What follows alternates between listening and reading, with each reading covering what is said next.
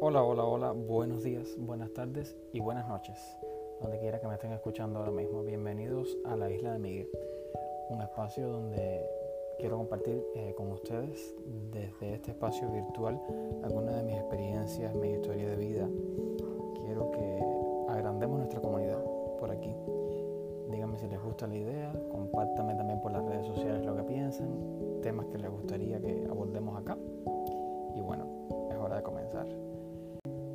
¿Les ha pasado que la vida cambió de forma exagerada durante la actual pandemia?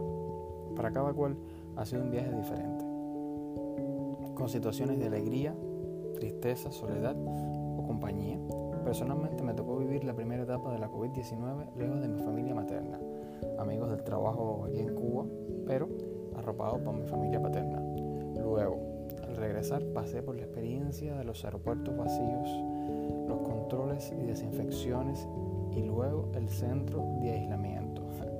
Temazo para otro podcast. Entonces regresé al trabajo, los riesgos de ejercer el periodismo en tiempos de pandemia, pero con la intensa satisfacción de continuar sano y activo. Muchas de las personas que eh, se han visto afectadas por la pandemia no han podido continuar trabajando durante este tiempo y han tenido que emigrar los espacios virtuales para tratar de seguir haciendo sus prácticas, ya sean artistas, eh, deportistas entrenando en casa, en fin, cada cual desde su, desde su pequeño espacio, ¿no? Si volvemos el tiempo atrás y nos miramos, podemos reflexionar sobre cuánto hemos cambiado en tan poco tiempo. Yo considero que he cambiado muchísimo. No tengo nada que ver la persona que soy ahora con la que era hace casi dos años atrás proyectos que se han aplazado, relaciones que sufren en la distancia, nuevas experiencias también. Cuéntame la tuya. Quiero que aprovechemos este espacio para compartir esas historias de vida. Por hoy es todo. Espero que les haya gustado esta primera entrega de la isla de Miguel. Mi nombre es Miguel Moret, para los que no me conocen y los que sí.